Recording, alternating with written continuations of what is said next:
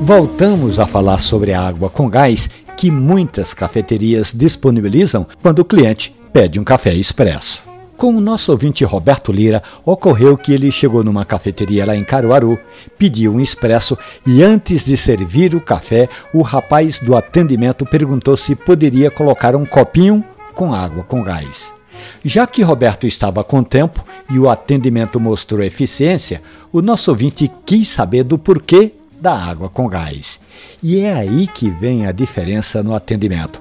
O rapaz contou que a água com gás é usada para limpar as papilas, preparar o paladar para quando se vai tomar o café, mas aí ele fez uma advertência. A água com gás tem muito sódio e esse sal pode interferir no sabor do café. Por isso, se você quiser água antes de tomar o café, melhor que seja a água sem gás disse o rapaz do atendimento. É de bater palmas para essa orientação do barista de Caruaru. Quando você for a uma cafeteria e pedir um café expresso, e quando vierem com o café e o copinho com água com gás, dispense a água com gás. Peça uma água sem gás ou nada. É que a água com gás pode interferir no sabor do seu café.